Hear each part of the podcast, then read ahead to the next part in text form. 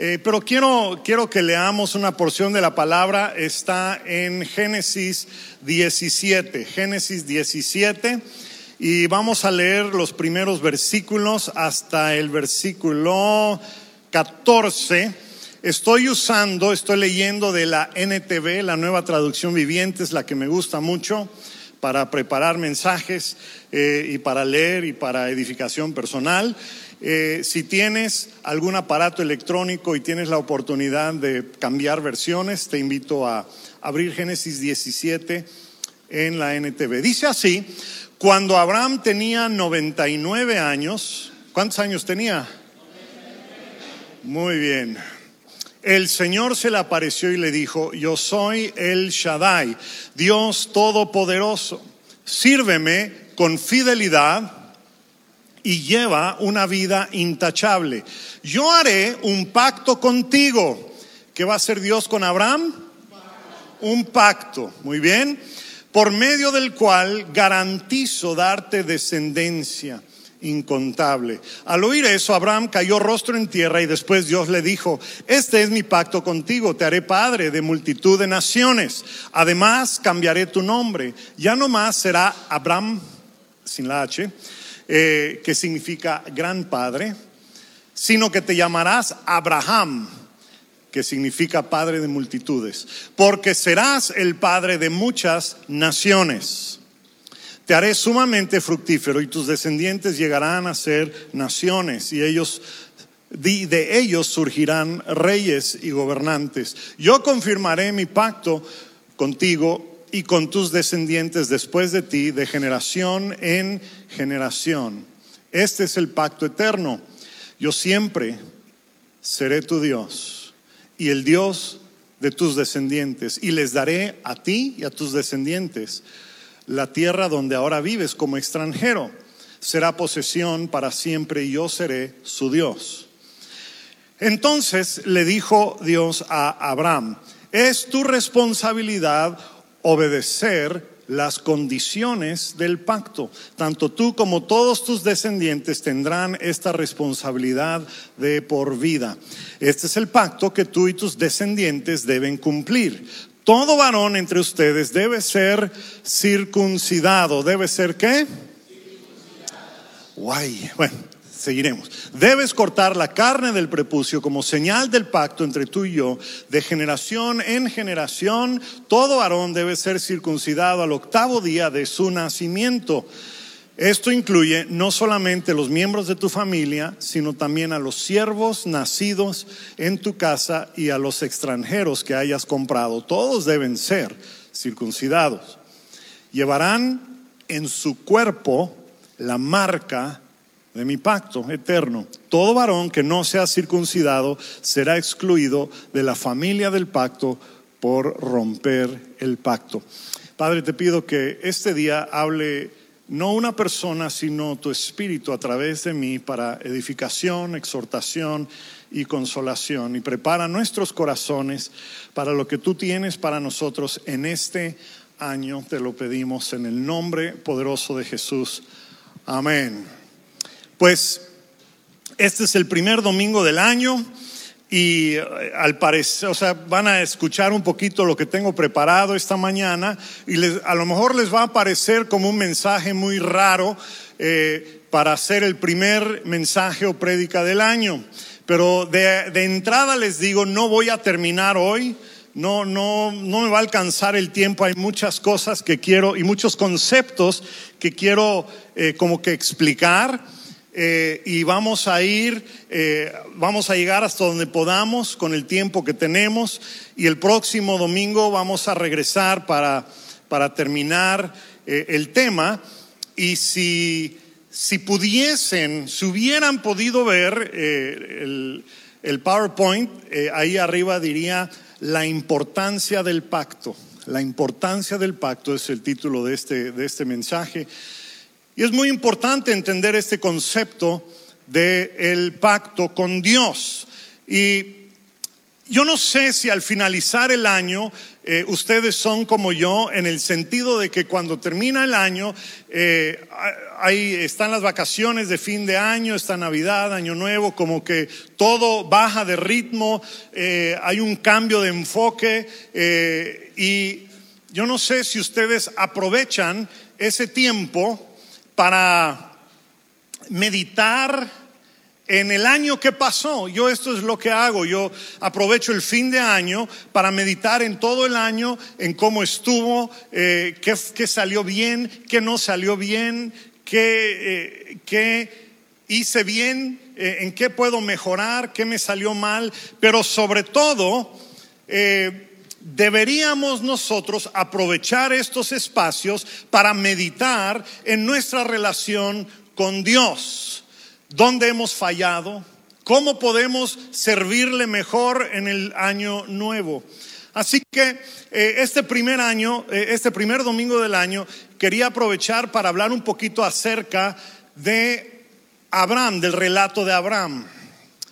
Y quiero hablar un poquito acerca de qué significa eh, que estemos en pacto con Dios, lo que, lo que implica para nuestras vidas y lo que implica para este año y el resto de nuestras vidas.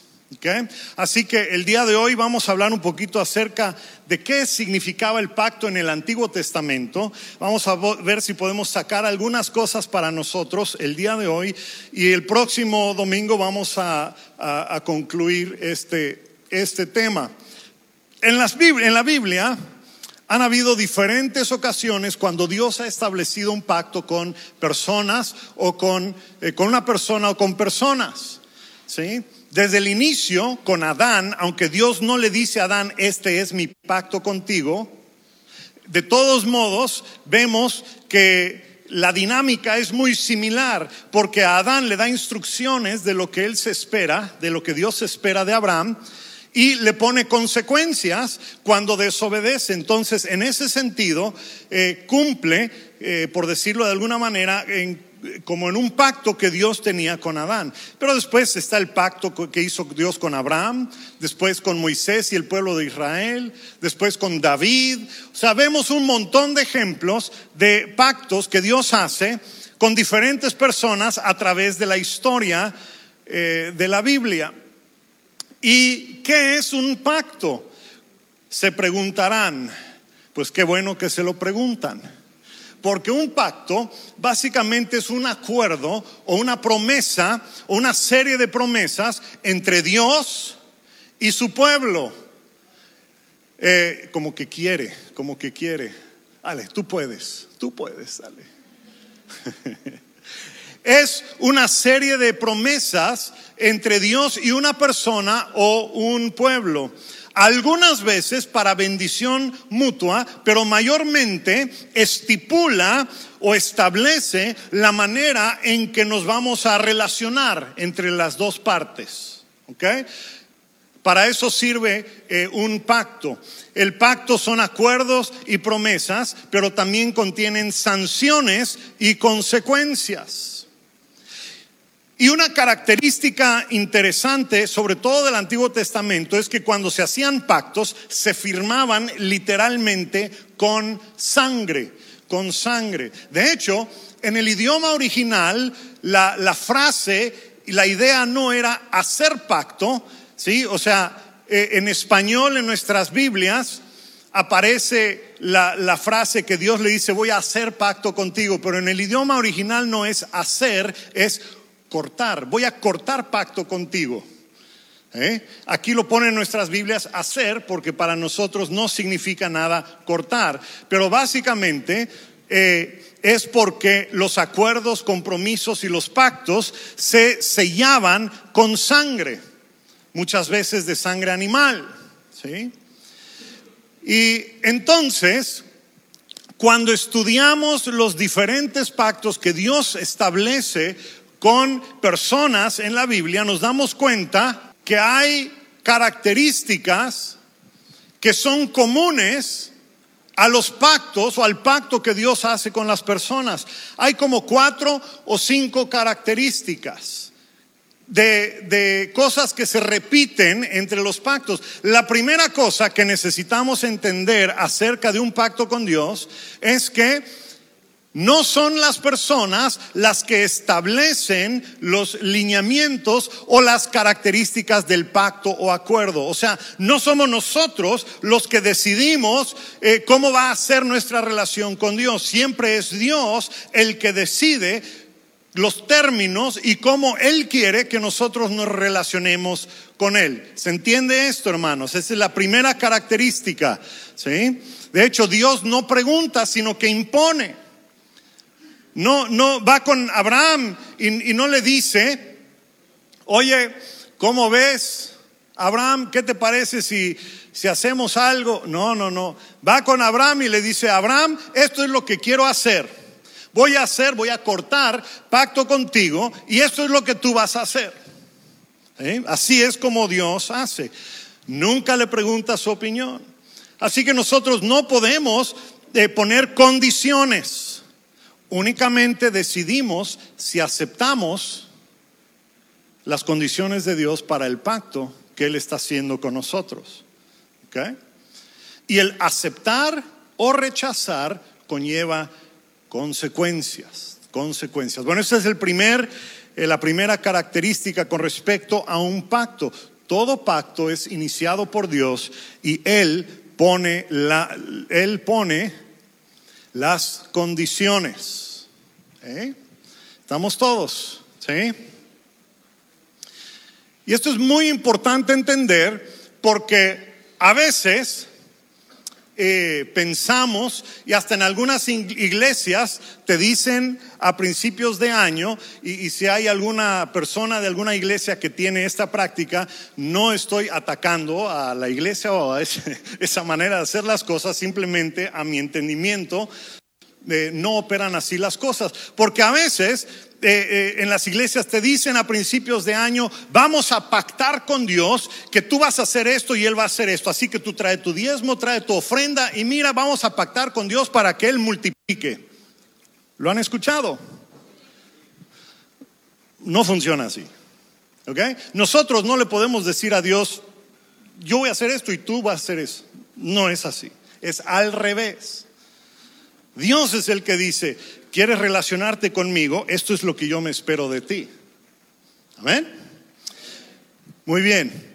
Esa es la primera característica. Dios decide las condiciones de un pacto. La segunda característica de un pacto, que ya lo dijimos, es que contiene promesas y sanciones, eh, bendiciones y maldiciones, consecuencias buenas y consecuencias malas. Si haces esto, entonces recibirás aquello. Si haces esto otro, entonces te va a pasar aquello. ¿Ok? Cuando Dios comunica su voluntad para nosotros, siempre existen consecuencias ah, si lo hacemos o si no hacemos. Cuando Dios nos dice, quiero que hagas esto, y si decidimos hacerlo, hay consecuencias, y si decidimos no hacerlo, hay consecuencias. ¿Ok? Básicamente así es como funcionan los pactos. La tercera característica de un pacto, que está implícita en las dos anteriores, es que todo pacto es entre un señor eh, gobernante superior y uno inferior. Entre un rey vencedor y un rey vencido. Entre un superior y un inferior. Si utilizamos terminología española, sería entre un señor y un vasallo. ¿Eh? ¿Se entiende? Eh, estuvimos ahora en la Ciudad de México en Explosión Juvenil y ahí estaba Itiel Arroyo, así que ya se nos pegó un poquito el acento de español. ¿Eh? Este, entre un señor y un entre uno que vence y uno que es uno que es sometido. Todo pacto es entre uno que es superior y uno que es inferior. Y el que es superior es el que pone las condiciones del pacto eh, con, respecto a cómo se va a llevar la relación con el otro. ¿Okay? ¿Se entiende eso? Es la tercera característica.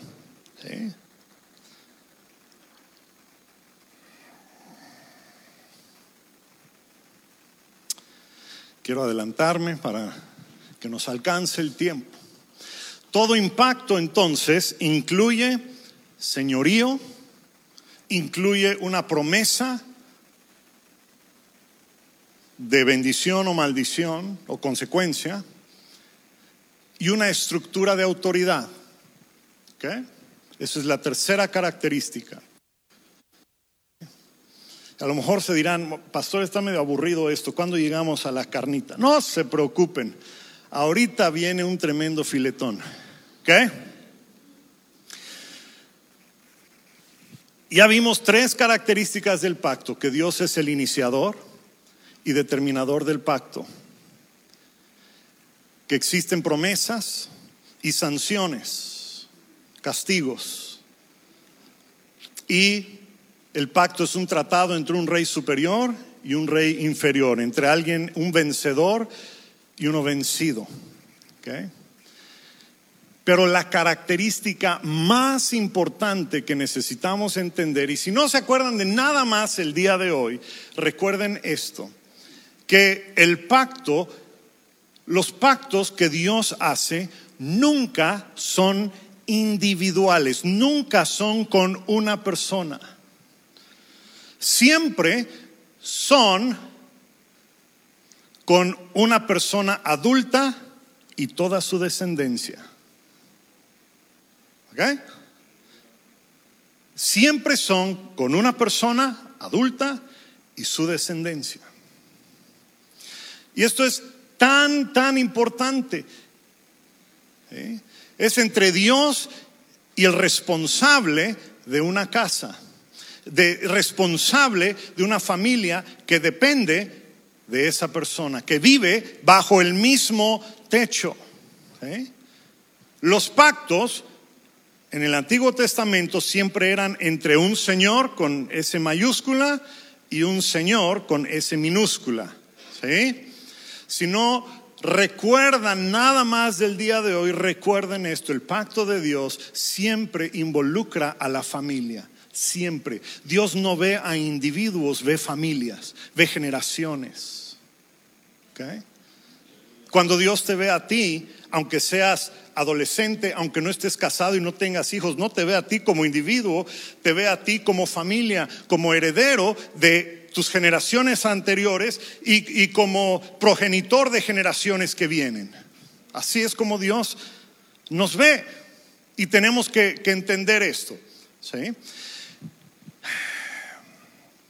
Y la quinta característica de un pacto es que requiere un sello o un símbolo que, valga la redundancia, que simbolice el hecho de que hemos realizado un pacto.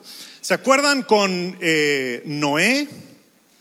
Que Dios lo salvó eh, de, cuando destruyó al mundo y lo salvó y entonces eh, Dios hace un pacto con él ¿Y cuál fue el sello o el símbolo de ese pacto? ¿Alguien se acuerda? El arco iris. El arco iris. Dios puso eso como sello, como símbolo. ¿Sí? Muy bien.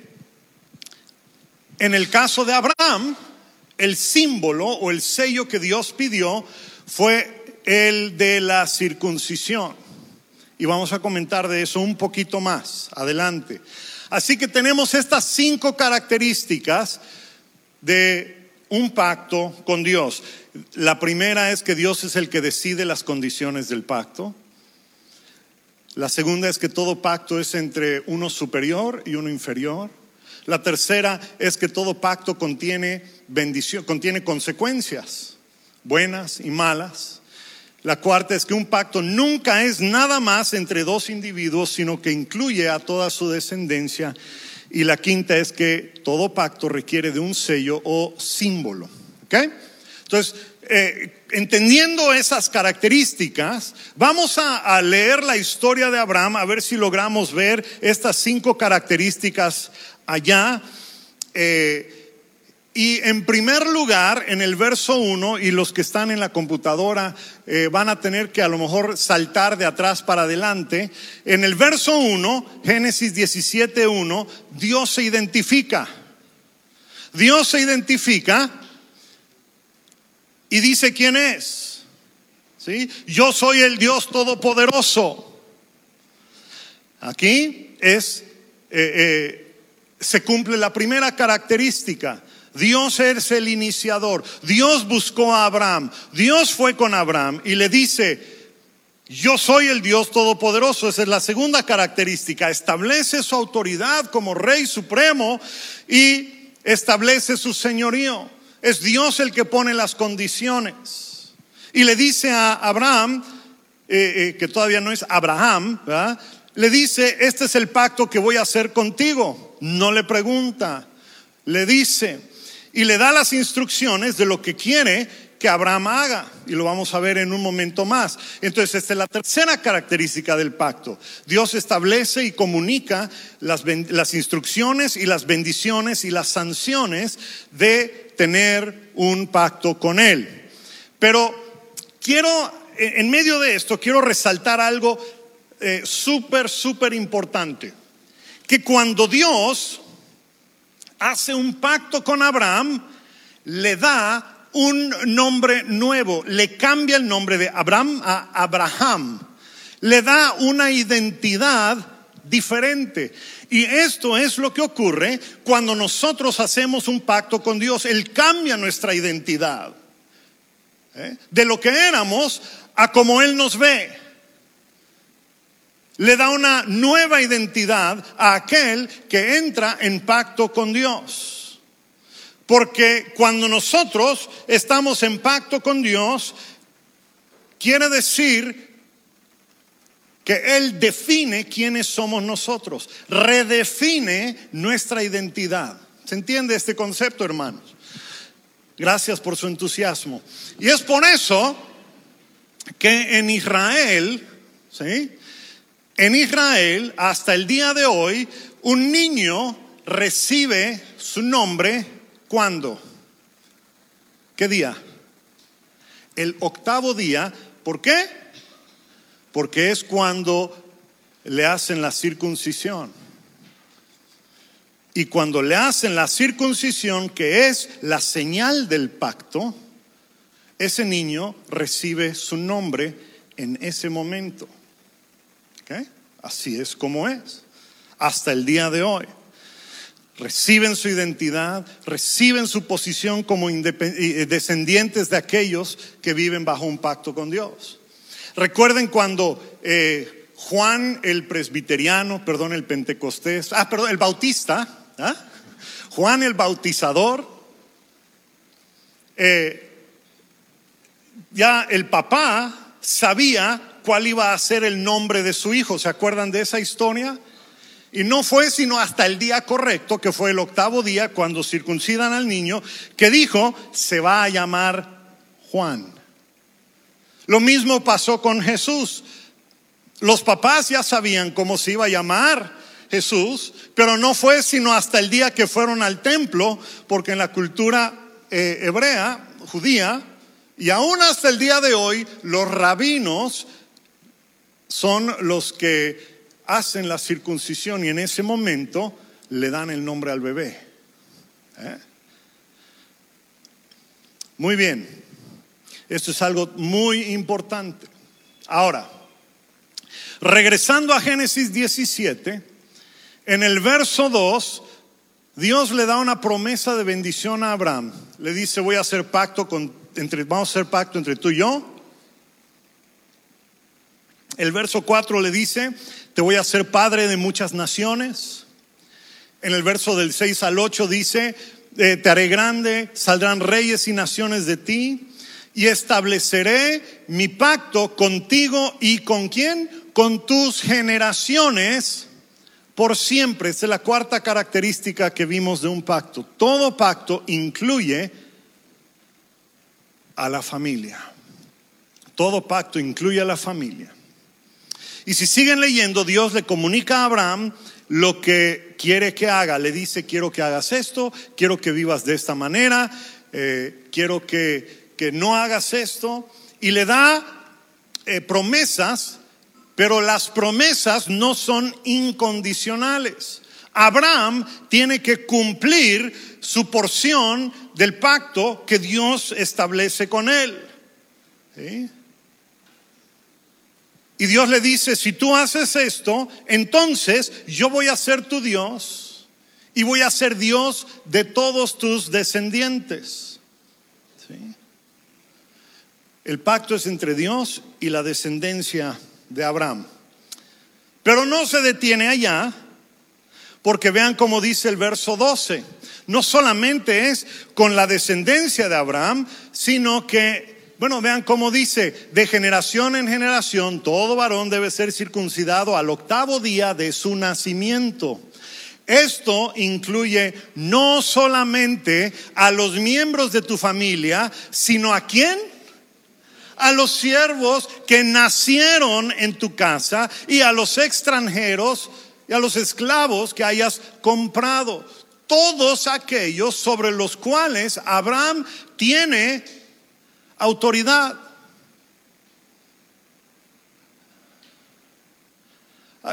Vamos a, vamos a, vamos a bajar esto y vamos a dar un ejemplo.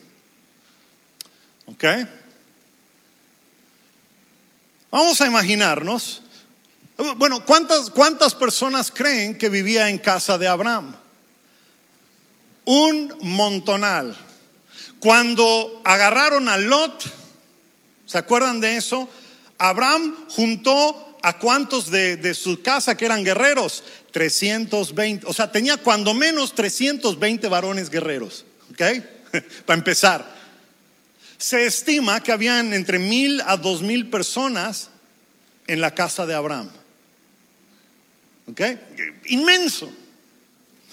Ahora, vamos a imaginarnos que Abraham hereda de un rey o de alguien, un amigo poderoso, le dan un esclavo y le dicen, mira, te mando este esclavo, es, buen esclavo, se va a portar bien, eh, eh, sabe, es bueno con animales.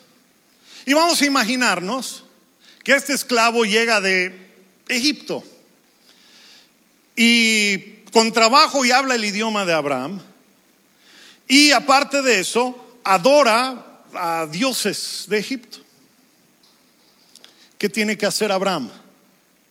Tiene que ir con él y le dice, a partir de ahora, mi Dios va a ser tu Dios. Y tú vas a llevar el sello de ese Dios en tu cuerpo. Y lo tiene que circuncidar. Tiene que traer en orden su casa. Amén. Wow. Están dormidos todos. Pero se está poniendo buena la cosa, ¿verdad? Bueno. Y no solamente le dice a Abraham que así tiene que hacer con toda su casa, inclusive los que no son sus hijos, sino que dice, vean cómo dice el verso 14, todo varón que no es circuncidado, todo varón que no lleva el sello de mi pacto, que es parte de tu casa, que no lleva el sello de mi pacto en su cuerpo, ¿qué es lo que va a pasar con él? Va a ser qué cosa? Excluido de las promesas y bendiciones. Les tengo que decir algo que no se nota aquí, porque aquí dice, será excluido. Lo que ocurre es que aquí hay un juego de palabras, porque eh, eh, les mencioné que cuando habla de pacto no es hacer pacto, es cortar pacto. Y la señal o el símbolo es la circuncisión.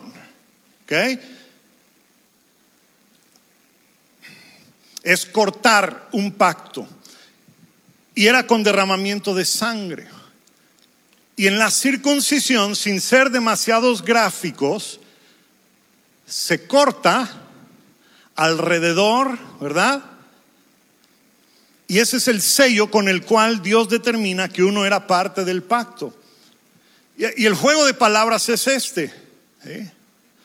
Aquí dice, todo varón que no, será que no sea circuncidado va a ser excluido de la familia. La palabra excluido en realidad no es excluido, es cortado. ¿Ok? A ver si entienden este juego de palabras. todo aquel que entra en pacto conmigo, todo aquel que es descendencia de, de, alguien que entra en pacto conmigo, pero que no tiene el sello del pacto, o sea, que no es circuncidado, entonces será cortado. No tendrá futuro, no tendrá descendencia. Eso no se comunica aquí. ¿Eh? Esta idea se repite vez tras vez en el Antiguo Testamento, lo vemos en la ley de Moisés, cuando Dios renueva su pacto de generación en generación. ¿Y saben qué? Dios toma esto muy en serio, lo toma muy en serio. No sé si ustedes se acuerdan de un relato que ocurre en la Biblia 400 y cacho de años después de Abraham. 400 y cacho de años, 450 años después de Abraham, Dios levanta a Moisés. ¿Ok? Lo protege, ustedes conocen la historia de Moisés, lo protege, lo lleva al desierto cuando ya es grande y hace un pacto con él y le dice, Moisés, yo quiero que tú vayas y liberes al pueblo y lo manda a Egipto a liberar al pueblo de Dios. Que estamos hablando del gran Moisés, el libertador, alguien que fue guardado, alguien que fue escogido desde su nacimiento para sacar a un pueblo, a una nación de la esclavitud. Y entonces, en Éxodo 4, Dios lo manda a hacer lo que le dijo que tenía que hacer. Lo, llama en la zarza ardiente, lo manda a Egipto, y se va a Egipto con su familia. No sé si, había, si sabían eso, pero ahí en, en Éxodo 4 nos dice que se va a Egipto con su familia, su esposa y un hijo. Pero en el camino a Egipto, dice la palabra en Éxodo 4, Moisés y su familia se detuvieron en un lugar para pasar la noche. Ahora, todos juntos, allí Dios estuvo. ¿Qué? Habían leído ese versículo. Dios estuvo a punto de quitarle la vida a ese personaje que había guardado con tanto cuidado aquel que había llamado para liberar a una nación, por poco le quita la vida. ¿Por qué? Siguiente versículo. Pero Séfora, su esposa, tomó un cuchillo y circuncidó a su hijo. Y cuando Dios vio lo que había hecho Séfora, dejó con vida a Moisés. Wow. Es tan serio para Dios esto, que está dispuesto inclusive a matar a alguien que ha escogido para ser libertador.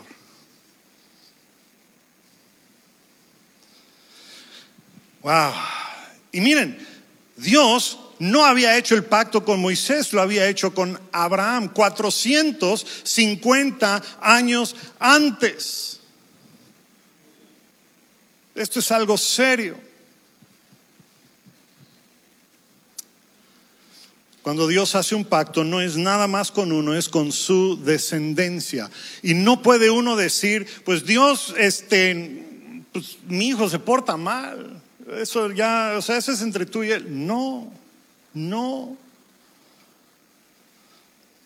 No existe tal cosa como un pacto entre Dios y una persona.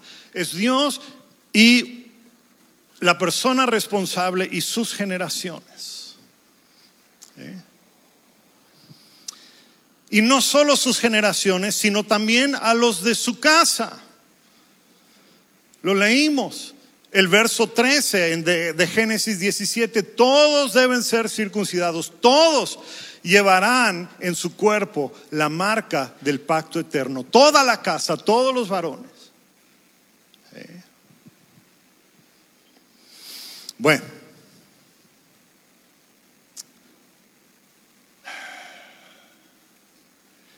dirán el día de hoy, pues ¿qué tiene que ver conmigo esto? Esto fue hace miles de años. Qué bueno que me preguntan. Creo que hasta miedo les va a dar qué quiere decir esto, ¿verdad? Bueno. Vamos a regresar a Génesis 17.1 y dice así, yo confirmaré mi pacto contigo y con quién? Tu descendencia después de ti, de generación en generación. ¿Para quién es el pacto, la promesa? Para Abraham y sus descendientes. Y la instrucción era que Abraham debía guiar, debía entrenar a su casa para vivir de acuerdo a la voluntad de Dios, para vivir en santidad. Y si Abraham no hacía eso, entonces podía ser cortado de la familia y del pueblo de Dios. Pero vean esto, vean Gálatas. Ahora sí vamos al Nuevo Testamento. Gálatas 3. Gálatas 3 del 7 al 9. Dice así. Sepan entonces, este es el Nuevo Testamento, ya está, ya no estamos en el Antiguo Testamento. ¿Amén? Ahora estamos hablando de nosotros, hoy día. Sepan entonces que los verdaderos descendientes de Abraham son todos los que confían en Dios. ¿Cuántos confiamos en Dios aquí este día? Eres descendiente de Abraham. Porque desde mucho antes la Biblia decía que Dios también iba a aceptar los que no son judíos, siempre y cuando pusieran su confianza en Jesucristo. Así que Dios bendecirá por medio de Abraham a todos los que confían en Él, como Abraham lo hizo. Verso 29, y si están unidos a Cristo, entonces ustedes son miembros de la gran familia de Abraham y tienen derecho a recibir las promesas que Dios le hizo a él. Wow.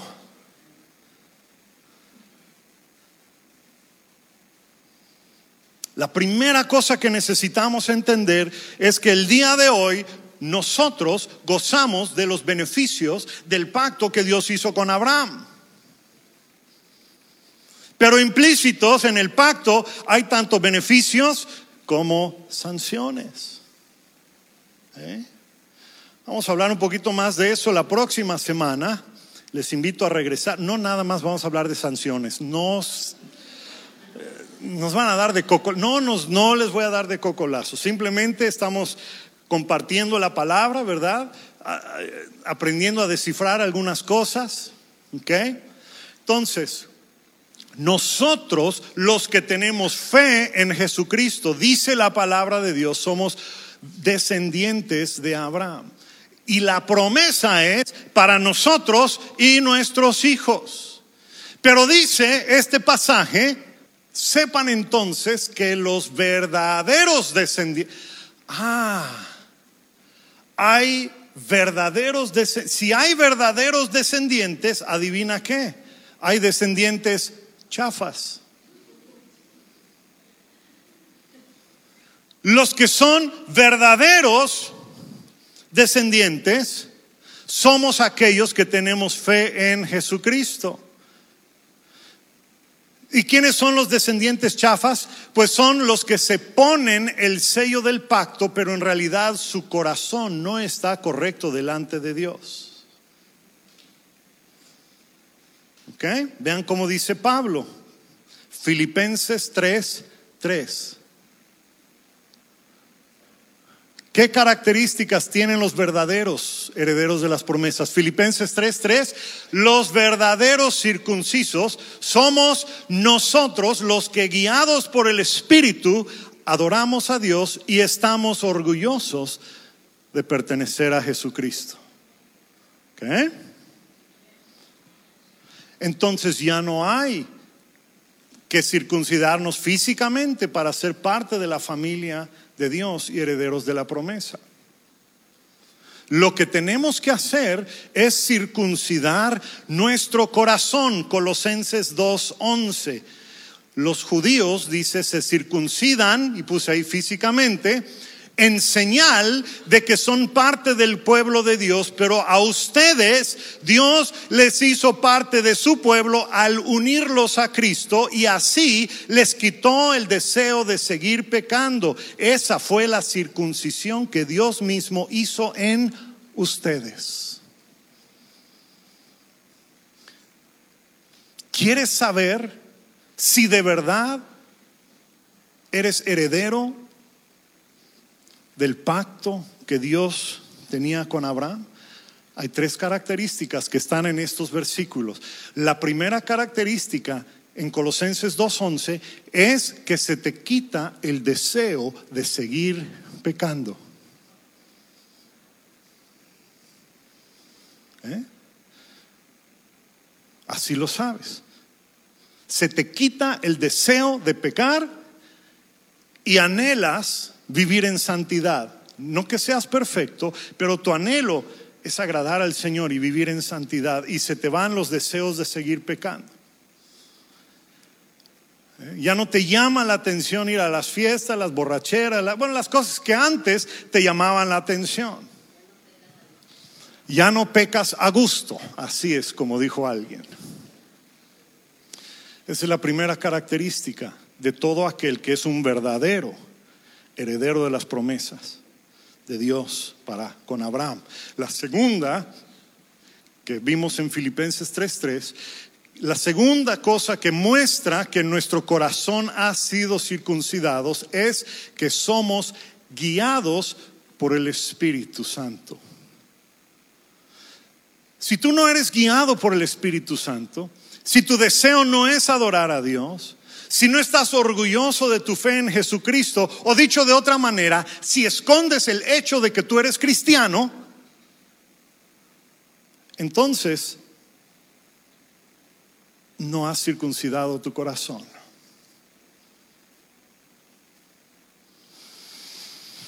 Y la tercera cosa que demuestra que somos circuncidados es la señal física que Dios demanda de nosotros en nuestro cuerpo. ¿Y alguien sabe cuál es esa señal física? El bautizo. Vamos a leer otra vez Colosenses 2, 11 y 12.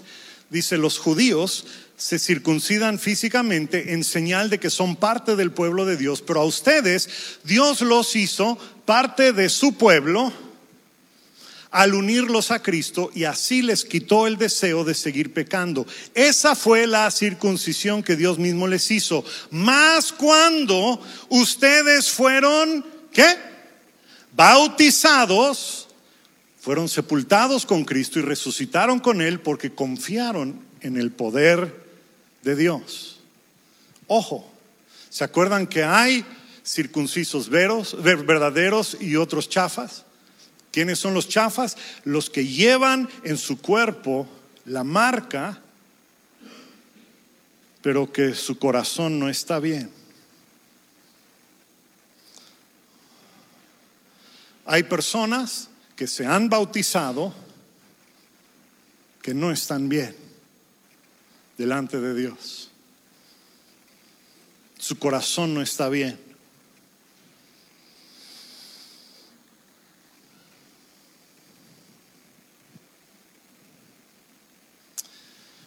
Y vamos a ahondar en eso la próxima semana, acerca de la importancia del bautizo.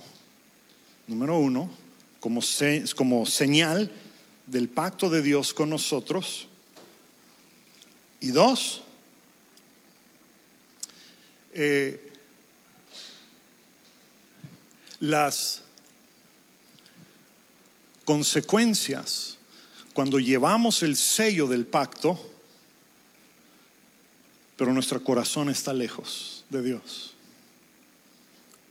Vamos a ahondar en eso la próxima semana. Y muchas veces hablamos del, bautismo y decimos, pues es, es, un símbolo, es algo que Dios pide de nosotros.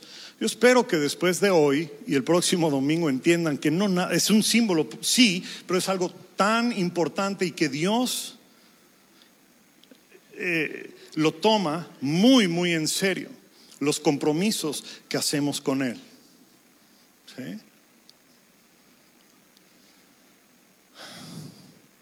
Porque el bautismo es la señal del pacto, pero junto con eso hay bendiciones y hay maldiciones. Hay dos lugares en la Biblia que comparan eh, algunas situaciones del Antiguo Testamento con el bautismo. Uno de esos, nada más para que vean de qué vamos a hablar la otra semana, uno de esos es eh, Noé. ¿ah? Y el otro es el pueblo de Israel que cruzó el mal muerto. ¿Se acuerdan? Y, dice la Biblia que fueron bautizados en, en Moisés. Bueno, pero nada más les quiero decir que aquí hay dos cosas que ocurren. Todos, ese día que cruzó Moisés y el pueblo de Israel, fueron bautizados por el agua. Unos fueron bautizados para vida, que fue el pueblo de Dios, y los otros fueron bautizados para muerte.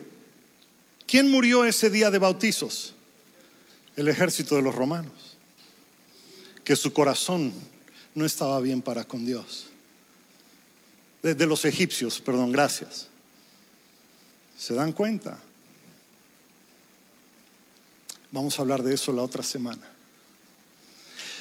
Pero el día de hoy yo quiero concluir de esta manera. Y te quiero decir, papá, mamá, si tú estás aquí y tú cumples esos tres requisitos en tu vida, que tu corazón sea circuncidado porque ya no, ya no tienes el deseo de pecar, anhelas vivir en santidad ¿Se acuerdan cuál era la otra?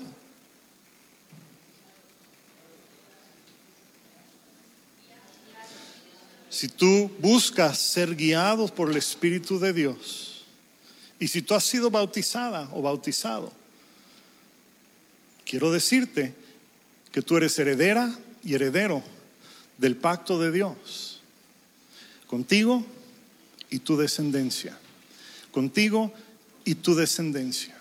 Y las promesas que Dios le dio a Abraham son para ti y para tus descendientes, para todos en tu casa. Y la promesa es que Dios va a ser tu Dios. Dios te va a guardar, Dios te va a guiar, Dios te va a socorrer, Dios te va a auxiliar a ti y a tus generaciones. ¿Eh?